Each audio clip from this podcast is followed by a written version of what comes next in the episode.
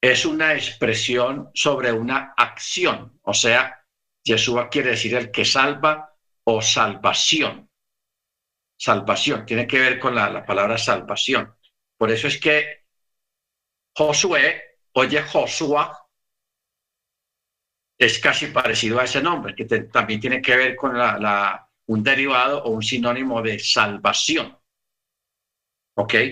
Entonces, por eso los nombres, hermanos, son muy importantes y por eso eh, ninguna persona se le ha aplicado, se le ha aplicado esa palabra primigenio solamente a Jesús, primigenio. ¿Por qué? Porque no hay otra, otra persona que pueda ostentar ese nombre o ese título o, esa, o ese apodo, primigenio. Bendito sea el nombre del Eterno. Hay un respaldo escritural que está ahí también en Colosenses, capítulo 1, verso 15 al 17. Porque dice, Él es, hablando de Yeshua, Él es la imagen del Elohim invisible, primigenio de toda la creación. Yo sé que usted en su Biblia dice primogénito, pero el texto hebreo dice primigenio, o sea, único en toda la creación. Porque en él fueron creadas todas las cosas, las que hay en los cielos, las que hay en la tierra, visibles e invisibles, sean tronos, sean eh, dominios, sean principados, sean potestades. Todo fue creado por medio de él y para él. O sea, aquí no hay ninguna duda. La forma como se trazó este versículo, estas palabras, fueron trazadas de una forma muy inteligente, hermanos, porque este texto,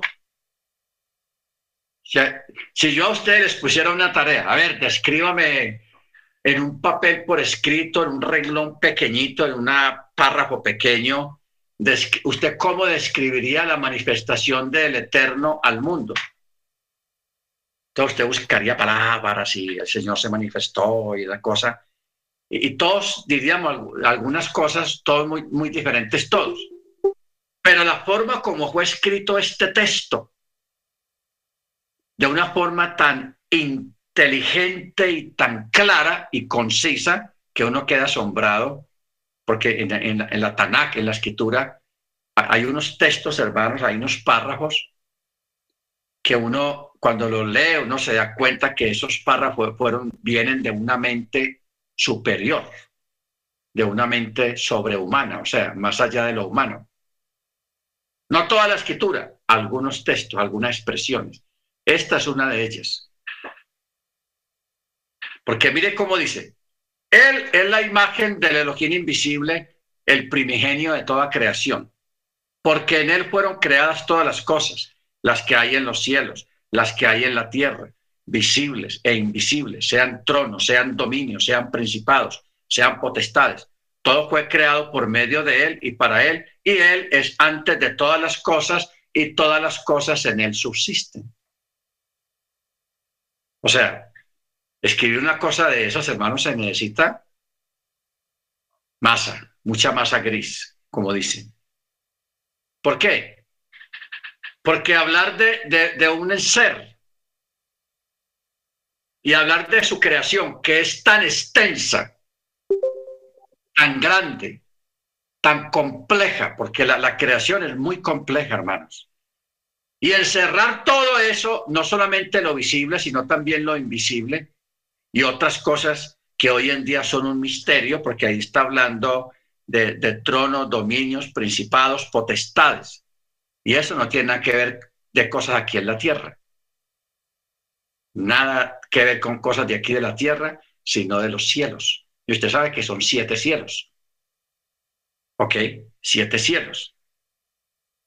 Y en cada cielo está esos tronos, esos dominios, esos principados y esas potestades. O sea, mirándolo bien, este texto está hablando más de lo invisible que de, nosotros aquí en este planeta Tierra. Y lo más tenaz, hermanos, de esto es que cuando uno lee la literatura rabínica de los sabios, israelitas, que aunque no creen en Yeshua y no tienen estos textos en sus documentos, porque ellos no creen en el Brihadachá, uno ve lo acertados que ellos estaban en algunas apreciaciones acerca del ser, acerca de él. Por ejemplo, cuando él dice al principio de la segunda párrafo, dice, porque en él fueron creadas todas las cosas.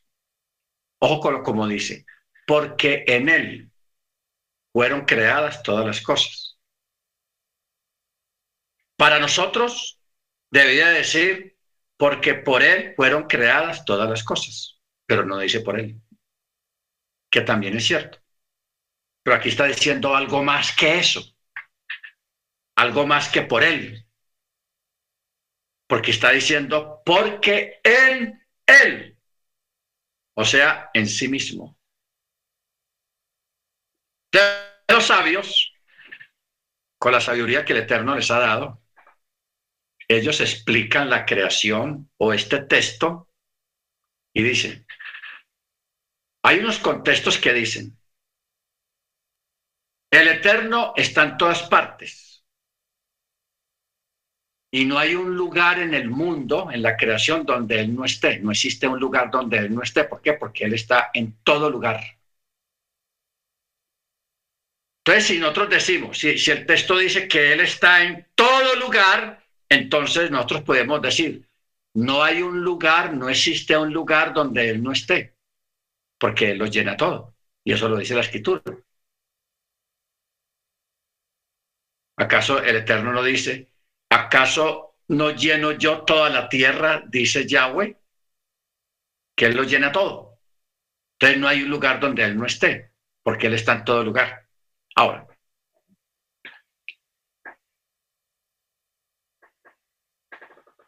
eh, si Él creó el tiempo y el espacio, ojo con esto, Él creó el espacio y Él creó el tiempo. O sea, este espacio vacío que hay frente a nosotros, que ahí aparentemente no vemos nada porque ese espacio, solamente vemos la pared que da al frente, pero estamos hablando del espacio vacío fuera el techo, sobre nuestras cabezas, y el espacio vacío que se va y se va hasta el infinito. Eso lo creó Él. Entonces, si Él creó el tiempo y el espacio, ¿en qué dimensión o en qué lugar habita Él? O sea, e, eso es imposible decir que Él habite en algún lugar. ¿Por qué? Porque cualquier lugar está en Él. ¿Me explico? Si Él está en todo lugar, y Él es el todo, ojo, Él es el todo, entonces dentro de sí mismo Él creó un espacio. Lo que dice ahí el texto, porque en Él fueron creadas todas las cosas, dentro de sí mismo hizo un espacio y en ese espacio puso el universo. Y eso es lo que es, por eso decimos que Él creó el espacio el tiempo y el espacio. Entonces, esa creación que está dentro de él, dentro de su misma esencia, él creó el universo y el universo es infinito. Infinito. Entonces, por eso es que el texto, el, apóstol Pablo, inspirado por el Ruach HaKodesh, él dijo, porque en él fueron creadas todas las cosas. En él, no por él. y luego al final del párrafo él dice, y Él es antes de todas las cosas y todas las cosas en Él, otra vez la palabra en Él, subsisten. O sea, Él sostiene el universo. Él sostiene el universo. Cuando uno me pone a mirar, por ejemplo, vamos a poner un ejemplo práctico. Nuestro cuerpo. Usted sabe que debajo de, la, de, esta ropa y debajo de la piel, especialmente en esta área de aquí, hay un montón de órganos, de piezas. Está el hígado, está el corazón, están los pulmones, está el, esófago, el estómago, está el intestino, el intestino grueso, el intestino delgado, está, en fin, hay varios órganos y cada órgano tiene una función y cumple su función sin que usted les diga, hey, hígado, pilas pues, haga lo que tiene que hacer. No. Cada órgano funciona independientemente sin que usted le diga, hágalo. Cuando usted tiene sed, usted no sabe de dónde sale esa sensación de sed, pero usted le da sed y toma agua. Cuando usted tiene hambre, usted le da esa sensación de hambre y usted trata de buscarle comida para echarle al estómago porque usted siente hambre, no sed. Mire usted que usted sabe cuándo es sed y cuándo es hambre. ¿Ok? Entonces, cada órgano, mientras todo el cuerpo esté funcionando bien, los órganos funcionan perfectamente en forma independiente de la forma como el Eterno hizo que funcionaran con la función que el Eterno les dio a cada órgano del cuerpo. Pero todos esos órganos, que eso es un mundo, hermanos, cuando uno estudia, por ejemplo, cómo funciona el hígado, cómo funcionan los riñones, cómo funcionan los pulmones, cómo funciona el, estómago, cómo funciona una cosa, el cerebro, uno queda abismado por una función tan perfecta, tan perfecta, que, que una vez hay gente que quiere ser supervisor o quiere ser mandones aquí afuera, mandar a todo el mundo, dar órdenes, pero no se da cuenta que su propio cuerpo tan intrincado y tan complejo funciona perfectamente y sin necesidad de darle órdenes. sin necesidad de darle órdenes. Porque usted nunca dice, ah, yo tengo ganas como de orinar. A ver, cuerpo, vamos a orinar. No, el, cuerpo no obedece. Sino que cuando la, la naturaleza, el cuerpo dice, llegó la hora de ir al baño, usted va al baño. Porque el cuerpo lo está diciendo, pero no porque usted lo mande. Entonces, el universo, hermanos, funciona algo parecido a eso que el Eterno a todo, a todo el universo, a todo lo que hay en el universo le dio una función. Y todo funciona a la perfección como un reloj suizo. ¿Ok? Todo funciona a la perfección. Las cosas se desbaratan y se imperfeccionan y se dañan cuando uno eh, le da, maltrata al cuerpo. Empieza a enfermarse, que el, que el vaso no funciona, que el riñón yo no sé qué, que los pulmones yo pero eso es culpa nuestra, no es culpa del Eterno. ¿Ok? No es culpa del, del arquitecto, del que organizó todas las cosas y el que le dio ese orden. Entonces, ahí entendemos por qué dice, porque en él fueron creadas todas las cosas. Y al final del texto dice, y todas las cosas en él subsisten. Esto es lo que se llama y recibe el título de primigenio o nombre, primigenio y nombre. Por eso es que Yeshua dice, en mi nombre echarán fuera demonios, hablarán nuevas lenguas, pondrán sus manos a los enfermos y sanarán. Si, si bebieren cosas mortíferas no les hará daño. ¿Ok? Entonces, todo esto se hace a través de un nombre, de la pronunciación de un nombre ¿Y por qué en, un nombre? Porque en ese nombre está vertida toda la autoridad y porque ese nombre, el dueño de ese nombre es un ser primigenio, o sea, poderoso y único. Poderoso y único. ¿Ok? Por eso dice, este ser único no solo es el creador de todas las entidades existentes, sino que también los sustenta. Él es la causa de la existencia de todas las cosas, sean visibles o invisibles. Por lo tanto, todas las cosas no pueden existir sin Él. Por eso es que Yeshua dijo unas palabras claves. Él dijo, sin mí, nada podéis hacer. ¿Ah? ¿Cómo la ve? Sin mí nada podéis hacer. Que alguien diga eso, hermanos, es porque tiene una autoridad, un poder, un control y un dominio, y porque es una, un ser primigenio. No primogénito, primigenio. ¿Ok? Baruch Por eso en Juan 1.3, el Evangelio de Juan dice, todas las cosas por él fueron hechas. Y sin él, nada de lo que ha sido hecho fue hecho. Si fueran palabras nuestras, hubiéramos dicho, todas las cosas fueron hechas por él. Y sin él, nada de lo que existe existiría, así diríamos nosotros de nuestras palabras. Pero mire cómo está escrito. Todas las cosas por él fueron hechas y sin él nada de lo que ha sido hecho fue hecho. La existencia de toda cosa creada es relativa.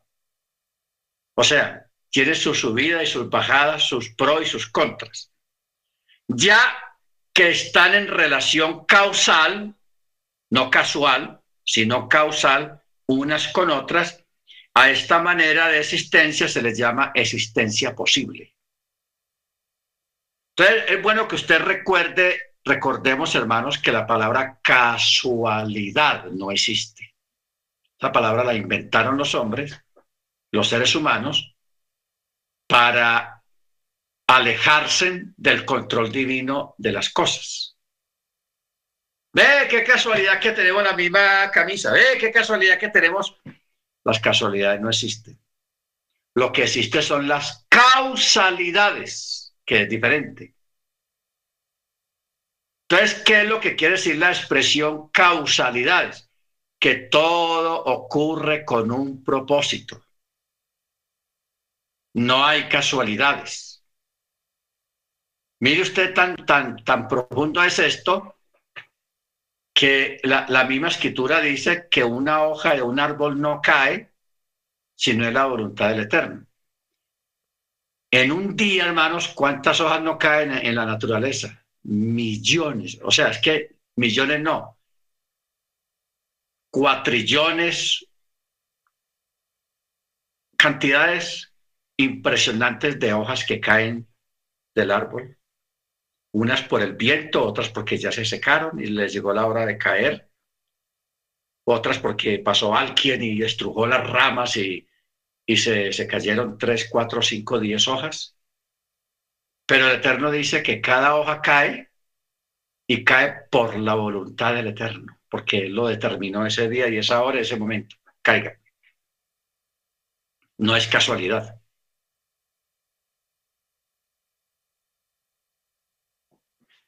Ok. Las causalidades, hermano el hermano pregunta que repita qué quiere decir causalidades. Las causalidades es que los eventos que ocurren en la naturaleza, que le ocurren a los seres humanos y que ocurren en cualquier lugar, tienen un propósito y fueron ya predeterminados por el Eterno. O sea, hay un libro muy grande donde está escrito tal hoja de tal árbol ubicado en tal y tal parte, tal país, va a caer tal día, a tal hora. Y estamos hablando de que en un día caen millones, trillones, cuatrillones de hojas, caen en un día. Que nosotros ni nos damos cuenta, pero el Eterno sí tiene control de todo eso. El Eterno tiene control de todo eso, hermanos. Eso es algo impresionante que a mí me impresiona. Cuando yo entiendo estas cosas, yo salgo afuera y yo veo los árboles, que yo vivo aquí en una finca, y, yo veo los árboles y el jardín y todo eso, y yo veo, wow.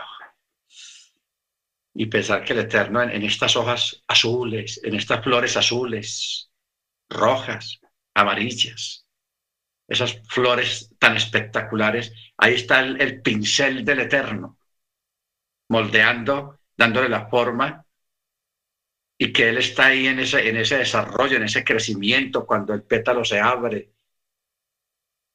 Nah, es, una cosa, hermanos, como decía mi rabino, de, de locos, o sea, una cosa tenaz, impresionante, de cómo funciona la naturaleza, porque es que nosotros entendemos la creación a través de la misma escritura. Por eso dice, y Él es antes de todas las cosas y todas las cosas en Él subsisten. Por eso descarta de su vocabulario la palabra casualidad. Hay dos palabras que nosotros tenemos que descartar de nuestro vocabulario. Y yo estoy seguro, los hermanos que, que son de aquí, ellos nunca me han escuchado a mí pronunciar esa palabra. Ve, qué casualidad, hermanos, que no. Yo nunca pronuncio la palabra porque yo he entendido de que nada es casualidad, sino causalidad. Todo tiene un propósito. Sea bueno sea malo lo que pasa, pero todo ocurre con un propósito. ¿Ok? Y la otra palabra es muy discutida por la teología cristiana, es la, la palabra destinados. Pero esa no es la palabra. Pero tiene que ver con, cuando dice eh, destinados, es otra expresión. Que la palabra correcta es predeterminado. Ah, no, predestinado. Esa es la palabra, predestinado. Esa palabra, hermanos, no tampoco debe figurar en nuestro vocabulario. Predestinado. No. ¿Por qué? Porque esa palabra tiene una trampa. Y una persona hábil, como ha pasado, puede usar, usar esa palabra para mal o para sacar una falsa doctrina. Bueno, ya, ya lo hay. No sé si ustedes se acuerdan de, Miranda, el puertorriqueño allá en Estados Unidos que decía que él era Jesucristo. ¿Cómo se llama? Eh, ella apellido Miranda. Él ya murió. Entonces, él decía, mire la doctrina tan, tan tenaz y él usaba la palabra predestinado. Con eso embolató mucha gente y en este momento hay mucha gente embolatada con esa palabra porque le dieron mal uso a esa palabra y es una palabra incorrecta que no está en la escritura, sino la palabra correcta es predeterminado, que no es lo mismo que predestinado. ¿Ok? Entonces, él decía, si Dios tiene eh, predestinado a una persona para ser salva, la persona puede hacer lo que le dé la gana aquí en la tierra, ser un pecador y hacer maldades y maldades. No hay problema para esa persona porque él está predestinado a ser salvo. Entonces, eso fue una trampa porque eso llevó a mucha gente a, llevar una vida licenciosa, una vida mala, a hacer cosas malas, a no obedecer la Torá, porque ah, como yo estoy predestinado para ser salvo, ya yo, yo voy a ser salvo, yo haga lo que haga, soy salvo. Eso es una trampa. La persona está más perdida que en el Día de la Madre. ¿Ok? Muy perdido. Entonces, este hombre, él enseñaba esa doctrina de la predestinación. Entonces, sí, la gente allá en esas comunidades, no todos, hacían cosas malas y, y de vez en cuando iban a esa comunidad porque ellos decían, no, pues como yo voy a ser salvo, entonces, ¿para qué me preocupo yo? ¿Para qué me esfuerzo si yo de todas maneras voy a ser salvo? Eso es una trampa. Eso es una trampa. Bendito el Eterno. La palabra correcta es predeterminado, que ya es diferente, el significado es diferente. Porque esa palabra se usa en un texto en Hechos de los Apóstoles, cuando habla de un montón de personas que se pusieron de acuerdo premeditadamente y predeterminadamente, se pusieron de acuerdo a que no comían comida hasta que no hubieran matado a Pablo. Así se juramentaron. No comemos nada hasta que no matemos a ese señor. Y claro, yo creo que hasta morirían de hambre si eran muy celosos en sus promesas porque no fueron capaces de, matar a Pablo, no lo mataron. Me imagino que tuvieron que romper el, juramento que hicieron, pero ese juramento lo hicieron. Entonces, ahí usa la palabra predeterminado. Y Pablo también la usa eh, cuando acusaba a los sacerdotes y a los judíos de que de una forma predeterminado, eh, en consejo, se pusieron de acuerdo para para hacerle daño al Mesías. Entonces ahí usa la palabra no predestinado, sino predeterminado consejo. O sea, se pusieron de acuerdo. Ahora, hay una diferencia entre una persona que diga, eh, que diga que está predestinado para hacer tal cosa en la vida, que eso, esa palabra la usa mucha la gente. No, eso ya estaba predestinado para ser así, para ser rico, para ser ingeniero, para hacer una cosa o para hacer la otra. Eso ya estaba predestinado, ya estaba escrito. Entonces hay gente que piensa que las cosas funcionan así. Pero cuando se usa la palabra predeterminado, suena diferente y ya tiene una connotación muy diferente en el sentido de que hay un acuerdo, hay una disputa, hay una, hay una negociación para que tal cosa se lleve a, cabo y eso se llama predeterminado consejo, consejo predeterminado. No predestinado, porque no, no crean esa palabra, porque eso predestinado es una trampa. Es una trampa. Y no es bíblica tampoco. ¿Ok? Bendito sea el nombre del Eterno. Ahora, todo cuerpo es limitado. Todo es perecedero. Si el eterno fuese un cuerpo, sería limitado. Y no sería ni omnisciente ni omnipresente. O sea, la palabra omnisciente quiere decir que todo lo sabe. Y la palabra omnipresente quiere decir que está en todas partes. Él es omnipresente y Él es omnisciente. Y hay otra palabra, eh, todopoderoso, y hay otra palabra que yo a veces pues, la utilizo bastante, que se llama sapiencia. Sapiencia.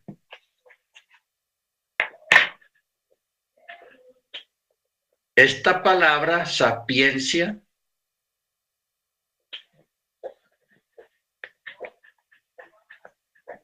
yo me acuerdo cuando yo estaba pequeño, que era de familia católica, en la casa al frente donde yo vivía, vivía una señora ya de edad y a ella le gustaba que yo fuera a hacer las novenas en, en diciembre.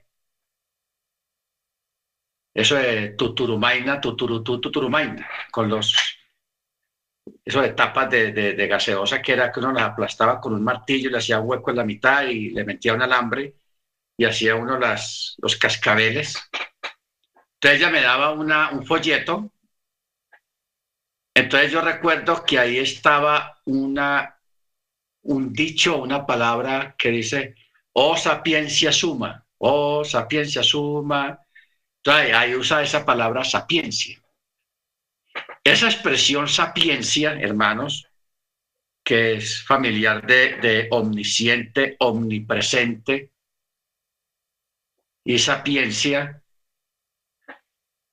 porque la palabra sapiencia cubre omnisciente y cubre omnipresente. Es como juntar estas dos palabras y sale la palabra sapiencia que es, que quiere decir, Él todo lo puede, todo lo sabe, todo lo hizo, Él es único, Él es la fuente de la sabiduría. O sea, de, la palabra sapiencia se desprenden un montón de significados, o sea, de, de expresiones y de palabras alusivos a su esencia, a lo que Él es, en el sentido de que Él es la fuente de todas las cosas. Si usted ora muy bonito, hace una oración muy bonita, esa oración viene de él. Aunque es para él, pero viene de él. Usted simplemente la usó, le pasó por su mente y volvió a la fuente otra vez.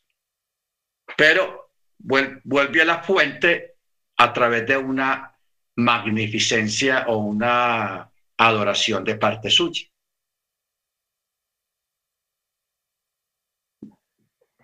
Mire usted cómo funciona esto de la alabanza y la oración.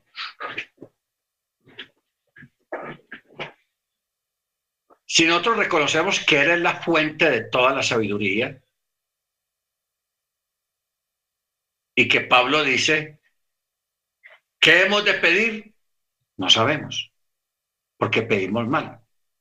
Pero el Espíritu mismo gime por nosotros con gemidos indecibles porque si alguien sabe qué es lo que nosotros necesitamos, es el espíritu, el ruach.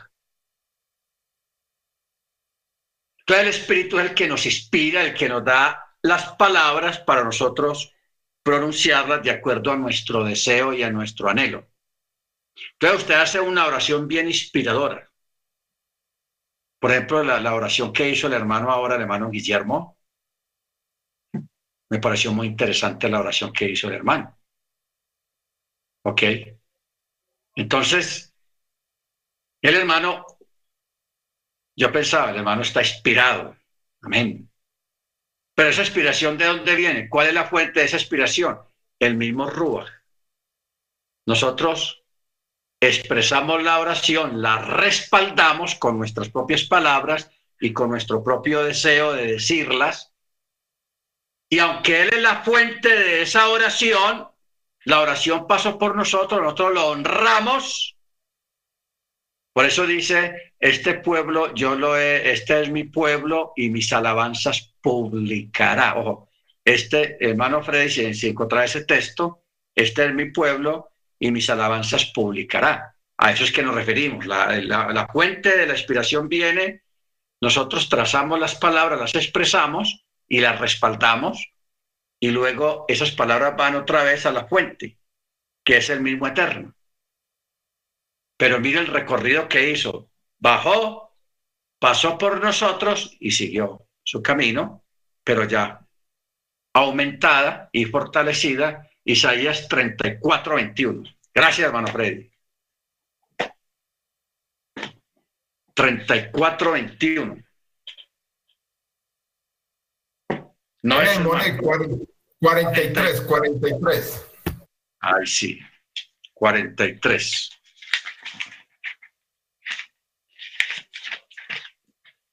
Dice,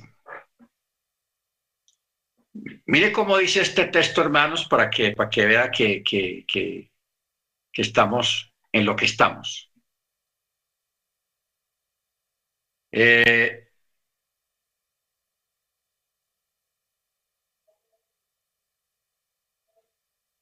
Verso 21. El pueblo que yo he formado, no dice que yo he creado, sino formado. Que más adelante tenemos que ver cuando el Eterno le dice a Jacob, yo soy tu creador, tu hacedor y tu formador. Las tres fases de, de, la conversión o, de, o, del levantamiento de un creyente. Yo te creé, yo te hice, yo te formé y yo te creé formar, hacer y crear. Entonces dice, yo te he formado para mí mismo, ojo, para él mismo, para que proclamara mi alabanza. ¿Ah? ¿Qué quiere decir proclamar mi alabanza? De parte del Eterno. Que cuando usted adora al Eterno, canta, un coro, un himno, una canción hebrea, Melech Haolam, ah, ah, y muchas canciones muy bonitas que honran al Eterno, eso viene, lo usa usted, usted expresa las palabras, se aprende la melodía, la canción, y usted honra al Eterno con esa canción, con ese coro, con ese himno, y lo honra Él pero esa proclamación salió de usted. O sea, el Eterno mismo nos está echando flores el mismo. No, sino que nosotros acudimos, nuestro espíritu acude al Ruach, a Codés, toma las palabras de ahí para ensalzarlo y lo ensalzamos y, nuestra ensaltación llega hacia Él, pero pasa por aquí, por nosotros. Por eso dice, mis, mis alabanzas proclamará o publicará. Porque mire usted, no sé si usted se ha preguntado por qué la Biblia nunca está escrito que el Eterno cantó un himno él mismo, para sí mismo. Nunca, ¿cierto que no? Como, como dije ahora, que él mismo no se echa flores. Entonces de ahí, un, un varón dijo alguna vez, no a nosotros, no a nosotros, sino a tu nombre, da gloria. No a nosotros, no a nosotros, sino a tu nombre, da gloria. ¿Ok? Entonces, hermanos, por eso es, muy importante que la, inspiración, la adoración, la alabanza, la, inspiración profética hay, un documento, hay un libro muy bueno que ojalá usted lo pudiera conseguir, se llama Consejo. Consejo. La hermana Beatriz lo tiene. Mm. Consejo. Entonces ahí en la, en la sección de, de, profetizar, de cómo, cómo ser profetas o cómo profetizar y en qué momento se manifiesta el Eterno para, para alabarle, para bendecirle, siempre eh, se dice que para una persona tener el espíritu de profecía o de revelación o de entendimiento de muchas cosas, la persona tiene que estar en shalom, en paz, no estar en ayuno, sino satisfecho. Y estar en alegría, contento, feliz. Feliz.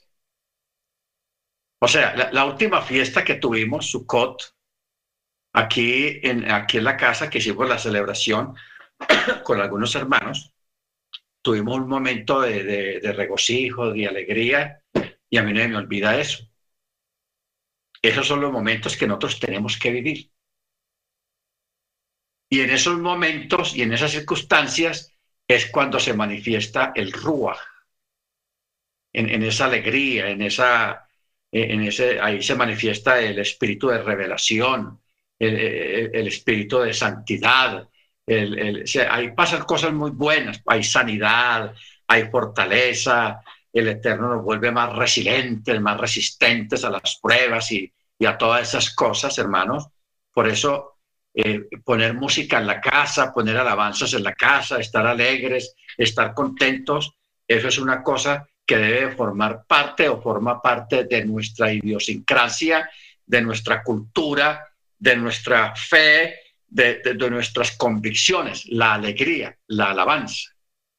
Por eso es que usted ve que en las fiestas del Eterno, por mandamiento, no por si usted se ganó la lotería o está muy bien o está lleno, no, por mandamiento dice, te alegrarás. O sea, es un mandamiento alegrarse en las fiestas. La fiesta no es para estar uno aburrido, triste, preocupado, sino alegrarse. O sea, como hacer un paréntesis en toda la problemática que nosotros manejamos en este tiempo y alegrarnos. Cuando termine la fiesta, volvemos otra vez a los problemas, que aquí, que allá, una cosa y la otra, volvemos a eso. Pero este momento de la fiesta es para el eterno. Es para yo alegrarme para yo fortalecerme. ¿Por qué? Porque es visita de novio. Bendito sea el nombre del Eterno. Por eso dice, y te alegrarás en mis solemnidades. Lo que pasa, hermanos, es que nosotros tenemos un problema. O sea, nosotros aquí en nuestra cultura a veces no quedamos en cuenta de que hay ciertos actos que hemos visto y ciertas palabras que han usado para esos actos que pensamos que eso es así. Entonces, está la, la palabra solemnidad. Solemnidad. Entonces, si hay un matrimonio, una boda, y todo está bien organizado, un silencio, todo al pie de la letra y con el orden establecido, la gente dice, uff, ese matrimonio, esa ceremonia estuvo solemne. Ahora cuando vayan a coronar a, ese rey de Inglaterra, porque murió la reina Isabel, Isabel, bueno, la que murió allá en Inglaterra, que el hijo ya va a quedar como rey. Y a él le van a hacer la coronación, creo que es ahora en enero, en el otro año, a principios del otro año, y eso va a ser una ceremonia, hermano, solemne, con una rigurosidad y una etiqueta tenaz. Entonces, a nosotros nos acostumbraron de que eso es solemnidad, de que la solemnidad uno tiene que estar quietecito, calladito, no hacer nada fuera de, de, lo acordado, porque eso es un desorden. Entonces nos acostumbraron a esa palabra, solemnidad. Pero en la Torah, solemnidad no es eso. Porque mire cómo dice, y te alegrarás en mis solemnidades, o sea, en las fiestas. Entonces uno dice, no, pues hay una contradicción, es que una solemnidad es uno estar callado, quietecito ahí, no moverse, que no se escuche ni el, ni el ruido, que se escuche el ruido de una mosca y todo eso, que eso uno piensa que eso es solemnidad, pero mire que el Eterno nos llama, Él llama solemnidad el separar la fiesta para Él, no más.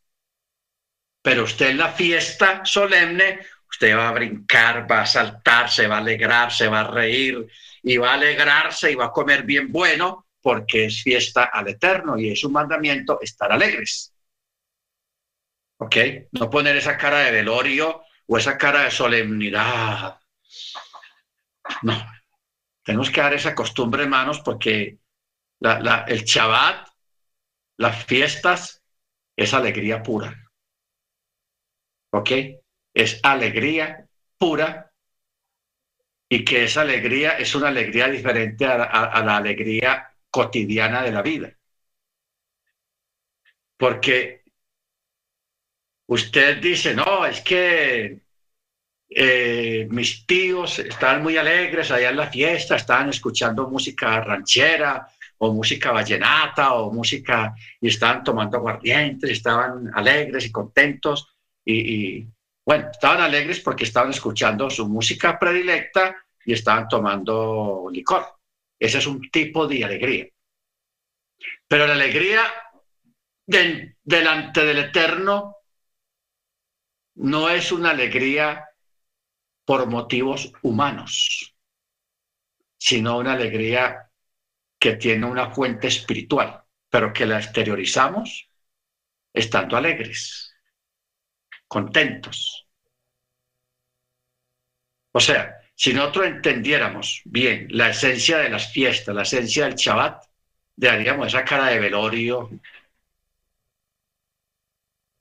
en las fiestas a veces, porque hay, a veces gente en las fiestas tiene una cara de velorio, pues, ah, tenaz. No, la fiesta es para uno alegrarse, soltarse en el espíritu, en el, en el corazón, en la mente, danzar, brincar, lo que usted quiera hacer pero expresar esa alegría. Mire usted, hay varios textos aquí en los profetas que dice, y saldréis saltando como becerros en la manada. ¿Ok? Cuando los becerros y los animales están en, en, en, en los establos encerrados por, por, el lobo, por el clima, lo que sea. Esto lo saben los, los que trabajan en eso, que cuando sueltan los animales, afuera, los animales comienzan a saltar de alegría, a dar saltos, porque están contentos porque los soltaron. Entonces, el Eterno haciendo alusión a eso, usa las profetas y dice, y saltaréis de alegría como los becerros saltan cuando son liberados de las pesebreres, del encierro. Baruch Entonces, me llega a la mente de, ¿cómo es que se llamaba aquella mujer de David? que se expresó mal de David cuando lo vio que venía de la guerra saltando y que siendo el rey, decía, ay, el rey, ¿por qué no guarda etiqueta? ¿Por qué no guarda su, su, y todo eso? Y, y, no, David venía, no, venía loco de la alegría, contento, alabando al Señor, y vamos a danzar, y cantaré, y danzaré, y todo eso. Y ella pensó en su corazón, vea, el rey está haciendo el ridículo ahí delante del pueblo mire, mire cómo está haciendo, que saltando, que, que, que danzando y todo eso. Ah, era Mical. Gracias, hermano. Mical. Entonces, al Eterno no le gustó eso. De pronto ella ni lo expresó, pero como el Eterno conoce nuestros pensamientos, a él no le gustó. ¿Por qué? Porque el Eterno sabía que David lo estaba honrando a él y que alguien diga que lo contrario o piense mal de eso, y el Eterno la reprendió. Baruch Entonces, es muy interesante todo esto. Ahora, si Elohim no existiese, otro ser no podía existir. Ojo con esto. Si el Eterno no existiese, otro ser no podría existir. O si alguien dijera, nada existe, no hay nada, Él sí existe y no dejaría de ser, porque Él es único. Aquí viene la palabra esta, único. No divinidad, sino único que también quiere decir primigenio, nombre, y que Él es el ser necesario. No que nosotros lo necesitemos, o que la naturaleza lo necesite, no. Es necesario en existencia. ¿Por qué? Porque Él es la fuente de todo lo existente. Por eso dice, si Él no existiese, otro ser no podía existir. Y si se dijera, nada existe, Él sí existe de todas maneras. Y no dejaría de ser porque Él es único y no depende de nada de lo creado por Él. Él es independiente en su naturaleza. Por eso hay en Jeremías 10:10. 10. Vamos a mirar Jeremías 10:10 10 dice. Pero Yahweh es el único Elohim verdadero. Él es el Elohim viviente, el Rey eterno. Por su ira se estremece la tierra y las naciones no pueden soportar su indignación. ¿Ok? No pueden soportar su indignación. No existe otro ser semejante, porque Él es único, Él es primigenio. Deuteronomio 4:35 que dice, a ti te fue mostrado para que supieses que Yahweh es Elohim y no hay otro fuera de él. ¿Ok? No hay fuera, otro fuera de él. Él es el que es en excelencia y plenitud. Él es justicia, o sea, aquí vienen sus atributos. Él es justicia, misericordioso, santo, equitativo. Él es amor, él no es un amor, él es amor. Él es excelso, él es único, él es supremo, él es soberano, él es magnánimo. Salmo 24.1. De Yahweh es la tierra y su plenitud, o sea, es la tierra y su poder. El mundo y los que en él habitan. quiero referirme a Él como Elohim único y eterno.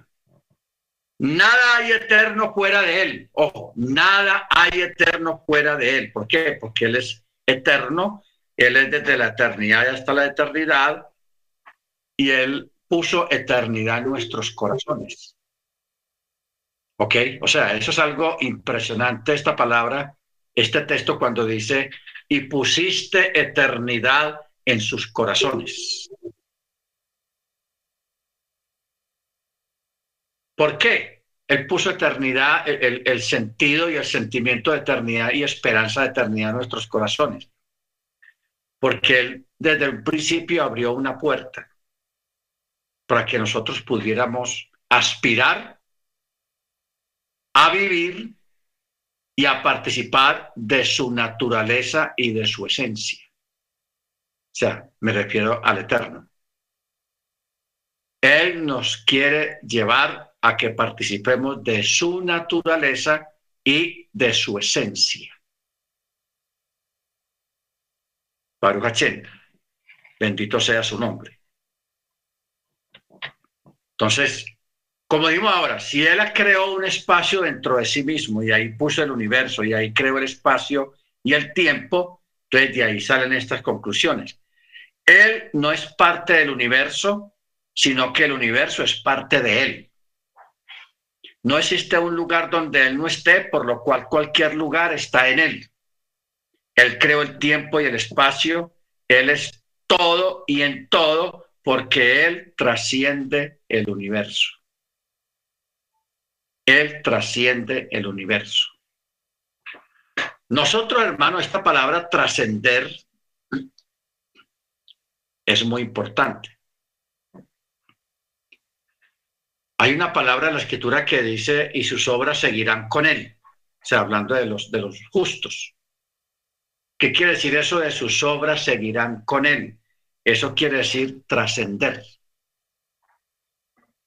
O también quiere decir el legado, porque es que la muerte física no es el final de todo.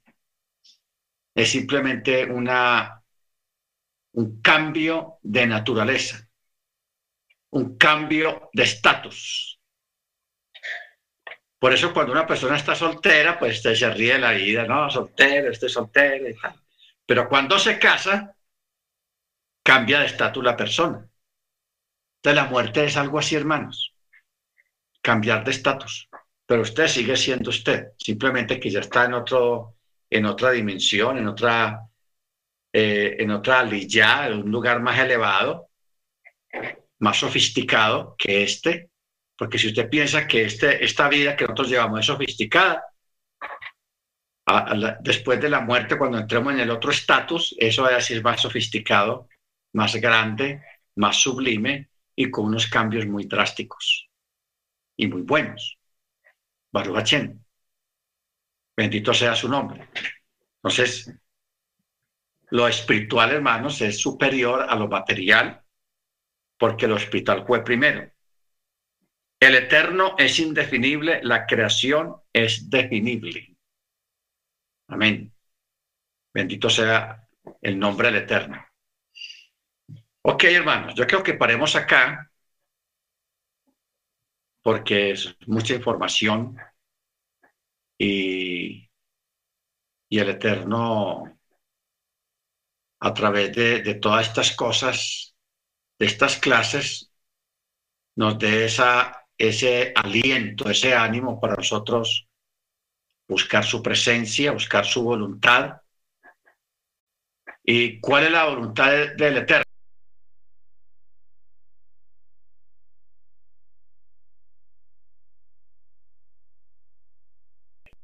La voluntad del Eterno es nuestra santificación.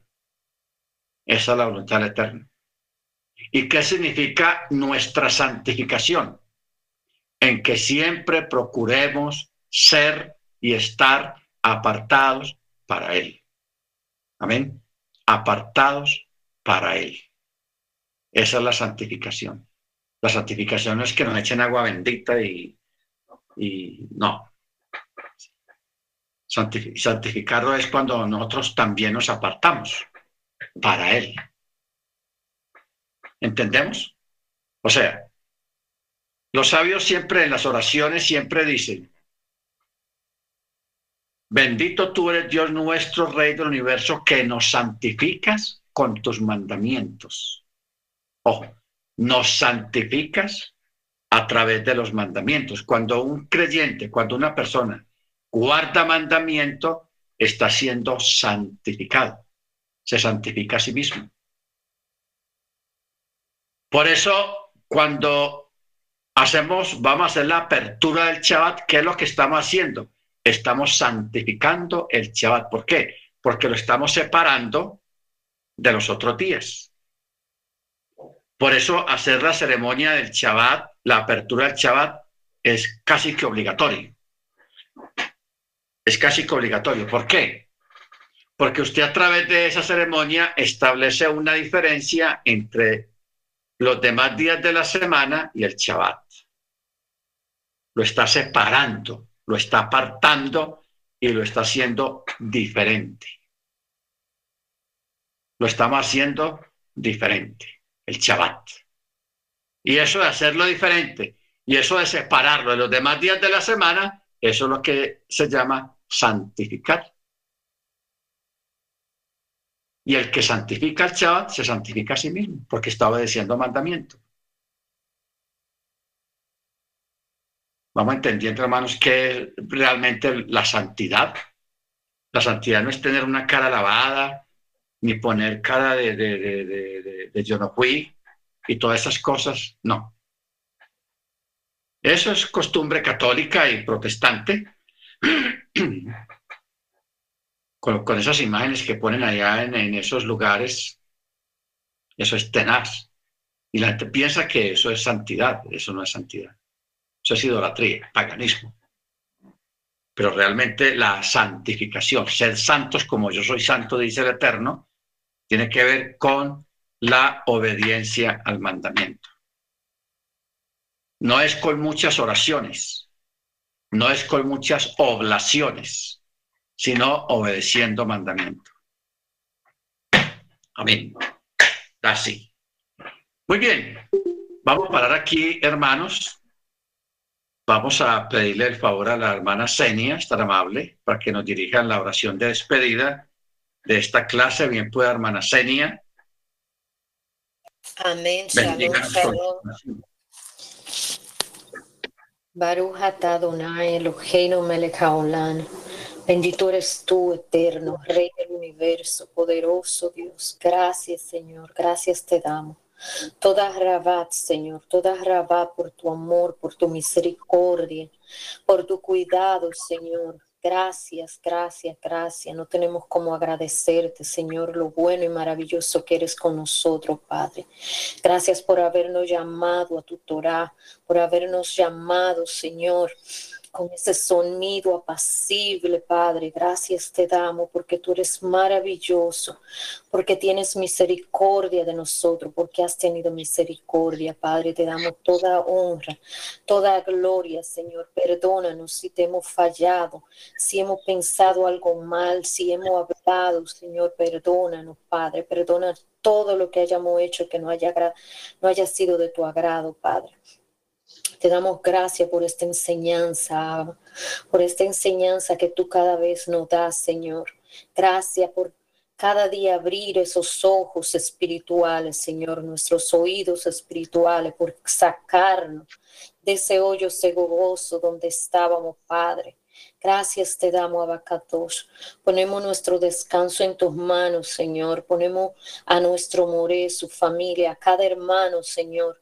Tú sabes cada necesidad de cada uno de nosotros, Señor, la ponemos en tus manos. Contéstala, Señor, no de acuerdo a nuestra voluntad, sino de acuerdo a la tuya, Abacados. Que sea tu voluntad, Señor, y la aceptaremos, Padre, porque tú eres un Dios bueno y maravilloso. Tú sabes lo que es lo mejor para nosotros, Padre. Te entregamos nuestro descanso, nuestro sueño, Padre, que podamos seguir estudiando dentro de nuestro sueño y memorizando cada una de estas, de estas palabras, Señor, de esta enseñanza. Todo esto, Señor, te lo pedimos el nombre y los méritos de nuestro Adón Yeshua HaMashiach. Amén amén. Gracias. Nos vemos, hermanos, el viernes, ya en el Shabbat, a las nueve, mediante el cielo. Laila, todo para todos. El Eterno les bendiga, mucha alegría, mucho gozo. Laila, para todos. Laila, Laila, Laila, todo para mis hermanos.